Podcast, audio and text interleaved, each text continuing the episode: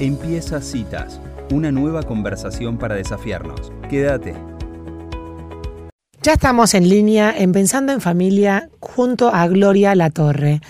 Gloria es psicopedagoga y es especialista en educación emocional y orientación vocacional laboral. Y el título de la conversación de hoy es ¿Cómo hacer que tu pasión sea tu trabajo? Bienvenida Gloria Latorre a Citas, soy Elisa Peirano, ¿cómo estás? Hola Elisa, hola a todos los que nos están escuchando. Para mí un placer, porque como te dije hace un par de días, yo soy fan de citas desde hace miles de años, eh, cuando ustedes empezaban y, la verdad que escucho un montón sus programas, me encantan cuando camino, cuando ando en bici, me encanta. Ay, qué suerte saber que somos una buena compañía para vos, Gloria, me alegra un montón. Ay, sí, súper compañía. bueno, buenísimo, vamos a seguir siendo compañía para el resto de los oyentes y nos parece re desafiante eh, Gloria, esto que planteas, porque antes de presentarte conversábamos sobre si es necesario buscar la pasión en el trabajo o no. Es un desafío esta pregunta que vos planteás. Sí, la verdad que sí, y yo le deseo a todas las personas que encuentren su lugar en el mundo, porque en realidad la pasión tiene que ver con eso, ¿no? Tiene que ver con tu latido, tiene que ver con tus ojos brillantes, tienen que ver con eso que te hace sentir orgulloso. Y me parece, Lisa, que acá está bueno distinguir entre lo que es hobby, trabajo, vocación y profesión, ¿no? Hobby es algo que yo hago porque me gusta, porque me divierte, no tengo por qué comunicarlo, no tengo por qué compartirlo y lo hago cuando tengo ganas. Hmm. El trabajo es cualquier cosa que haga que, que me den un dinero donde yo puedo pagar mis cuentas. Mm. Claro como eso, puedo hacer cualquier cosa. Ahora, cuando ya llegamos a la vocación, la vocación tiene que ver con, con, esta palabra que seguro muchos han escuchado, que es el ikigai. El ikigai es donde confluyen no solo los intereses y las habilidades, sino los valores, las motivaciones, el propósito de vida. Esa es la vocación. Entonces es necesario, sin duda, que tu profesión eh, sea la manifestación de tu vocación, porque si no estamos en problemas ahí, ¿no? Claro. Eh, entonces, desde ese lugar, y la verdad que yo este, acompaño a las personas a que encuentren su lugar donde quieren estar y quiero decirte algo, Elisa. Hay veces, cuando yo acompaño los procesos eh, de todas las etapas de la vida, eh, ese descubrimiento de la vocación que se manifiesta en distintas etapas de la vida, de distintas maneras. Lo que pasa es que las personas creemos que la vocación es algo que viene dado, listo, ya está, lo tenés que descubrir y es eso. El otro día escuchaba en una entrevista que le hacían a la Nata, creo que era Bilinkis, que la Nata decía que, uy, los chicos son muy chicos para elegir lo que tienen que hacer en la vida. Y la verdad que yo no estoy de acuerdo con eso porque en realidad la toma de decisión, que la vocación tiene que ver con una profunda toma de decisión, se va manifestando a lo largo de la vida y con lo que vos sabés y conocés de vos y conocés del entorno, empezás a caminar. Y por supuesto que esa vocación se va resignificando en las distintas etapas, obvio, pero si uno entiende que la vocación es esta construcción. Bien. Si es así, sí. Ahí va, vos sabes que, te anticipaste la pregunta que te íbamos a hacer, porque esto de descubrir la, vocación es algo como dado, que está ahí afuera, que hay que encontrarlo como si fuera un tesoro, y después construir la vocación te para en un lugar completamente distinto, en el cual vos podés hacer algo por esa construcción. Es que, ¿sabes qué lo que pasa, Elisa? Que cuando uno entiende que la vocación tiene que ver con algo que viene dado desde afuera, son los miles de procesos que yo acompaño y vuelvo a decirte de todas las edades, donde después que hicieron este famoso test vocacional, donde te miden aptitudes y te miden habilidades, vienen con un nivel de insatisfacción muy profundo. ¿Por qué? Porque nadie de afuera te puede decir ¿Dónde vos sentís que sos fiel a vos mismo? ¿Entendés que, oíme, como yo les digo siempre, sería facilísimo. Imagínate que un test te da el resultado de qué querés para tu vida, pero estaríamos todos haciendo cola. Sería facilísimo. Y la verdad que no es así, porque la vocación tiene que ver eh, con este conocimiento profundo tuyo de dónde querés estar. Entonces, una vez que yo conozco profundamente dónde estoy, voy a buscar afuera qué propuestas educativas o qué propuestas laborales son las que más se adecuarían a esa esencia que yo quiero dar al mundo. Porque aparte, este es otro concepto. Muchas veces las personas abordan el tema del estudio laboral como qué hay afuera para mí. Y yo reformularía la pregunta y preguntaría, ¿qué es lo que yo tengo para dar al mundo? ¿Qué es eso que el mundo no se puede perder de mí? Mm. ¿Cuál es esa huella especial mía que yo tengo para dar? ¿Entendés la diferencia? es enorme. entonces, entonces yo anclo ahí, anclo en mi propósito, anclo en esa fidelidad a mí misma, yo después voy a ver cuál es la forma mejor en el mundo externo.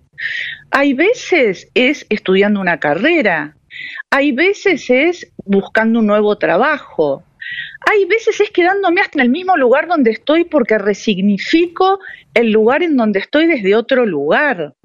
¿Entendés? O sea, la búsqueda de la vocación en las diferentes etapas de la vida es un traje a medida. Mm. Definitivamente que es un traje a medida. Y que se construye y se resignifica a lo largo de toda la vida.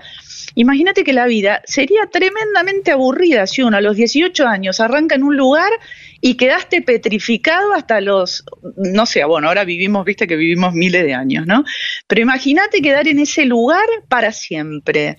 No, de ninguna manera. Yo soy el fiel reflejo de esa mutación de mi vocación, que empecé por la patología del aprendizaje, claramente neurológica, miles de años, y después se cruzó en mí todo lo que tiene que ver con lo vocacional, y lo vocacional me llevó a lo emocional, educación emocional, porque para todo este trabajo de la vocación, sin duda requiere un autoconocimiento, sin duda, y esto no te lo da el test, de ninguna manera.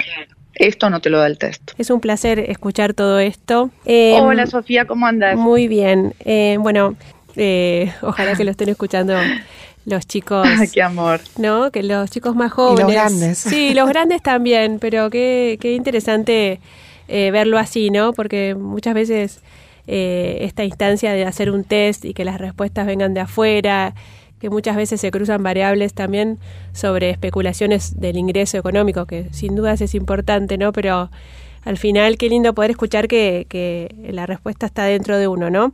Ahora, em, Total.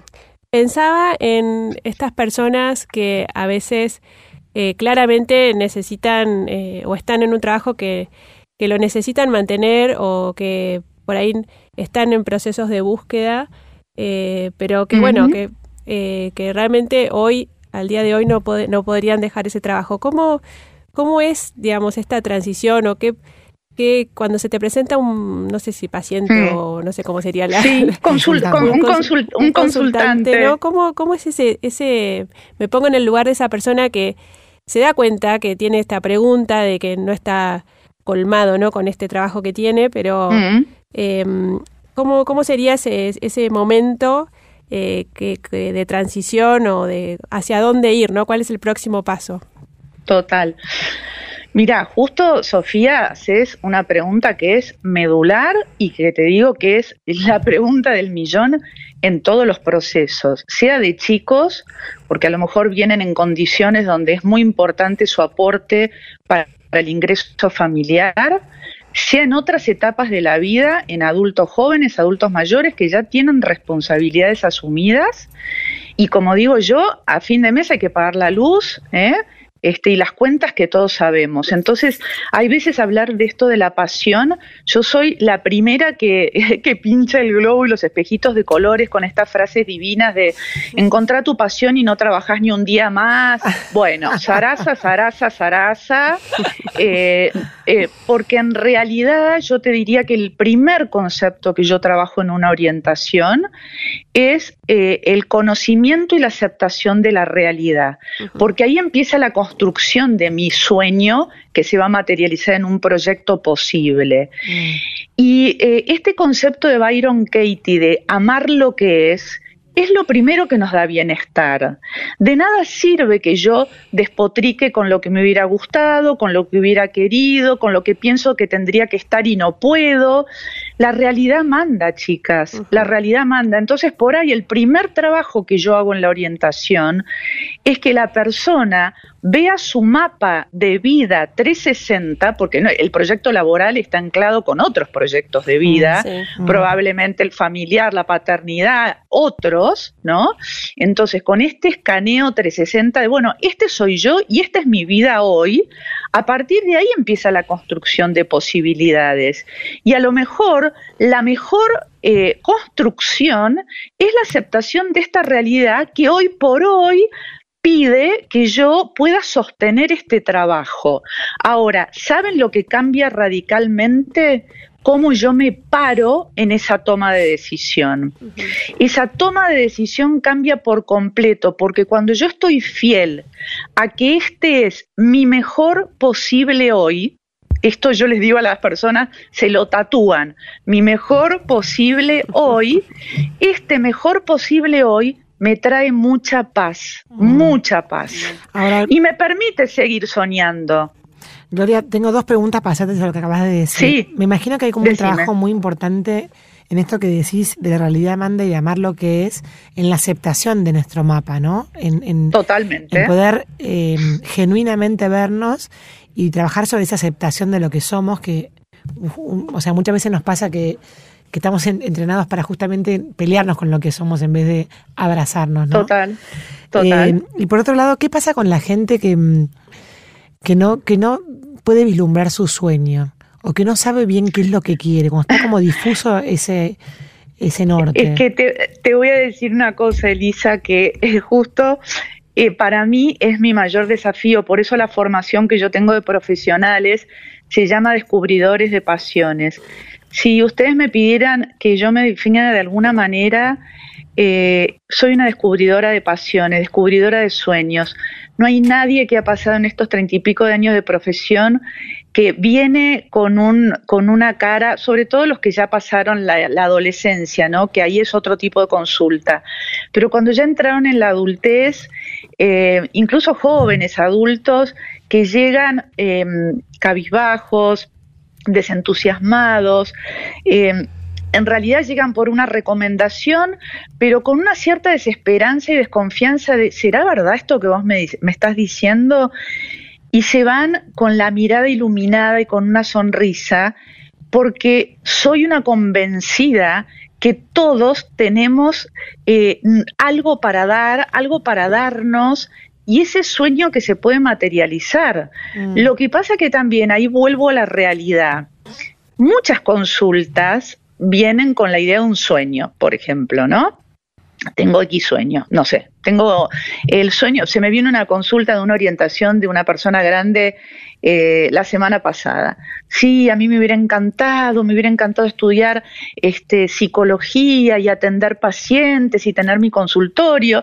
digo, pero la verdad que esto sería posible si no, no tenés ganas de estudiar una carrera de grado. Ahora hay otras, otras formaciones más cortas como el counseling o el coaching que te permitirían este, poder materializar este sueño. Obviamente implica una formación, implica un tiempo, implica invertir. No, no, no, no, no, no, no, no, yo ya no estoy para eso, no, porque yo la estoy pasando barro, quiero viajar. Ahora, entonces, ¿saben qué es lo que pasa? Que cuando uno empieza a aterrizar el sueño, porque una cosa es el sueño. Ahora, cuando lo aterrizamos un proyecto, el proyecto tiene objetivos, metas, desarrollo, ¿no? A alcanzar. Y cuando entonces la persona se ve confrontada a los objetivos y, al desarrollo de ese plan, ahí por ahí el sueño ya no es tan sueño. Mm, mm, entonces, esa aterrizada... No hay compromiso con el sueño. Y, claro, por ahí tenés la fantasía. En la fantasía, y a mí me encantaría un montón de cosas, qué sé yo, a mí me hubiera encantado ser la mega tenista del mundo, pero bueno, no tengo ganas ni de entrenar, ni de entrar la disciplina, ni de nada. Y bueno, Claro, no es lo que es lo que uno se cuenta a sí mismo, ¿no? Por ahí en esta caso, en este caso este consultante se contó que quería ser psicóloga, pero también pasa que a veces uno eh, no se anima a poder ni siquiera saber que tiene ese sueño, digamos, como al final te contaste la historia que quería hacer otra cosa y no se te ocurrió, digamos, que, que podía ser psicóloga. Totalmente, obvio. ¿Y sabes por qué pasa, Sofía, eso? Porque ahí aparecen un montón de miedos, ¿no? Desde hay veces en personas que son muy exigentes ni siquiera se animan a soñar porque mira si no me puedo acercar al sueño como yo quería, entonces ni se animan. Otro, en otros aparece el miedo a equivocarse, ¿eh? el miedo al error, entonces ponen tanto dramatismo en la toma de decisión que ni siquiera se animan a probar y a ver de qué se trata. ¿Eh? muy perfeccionistas.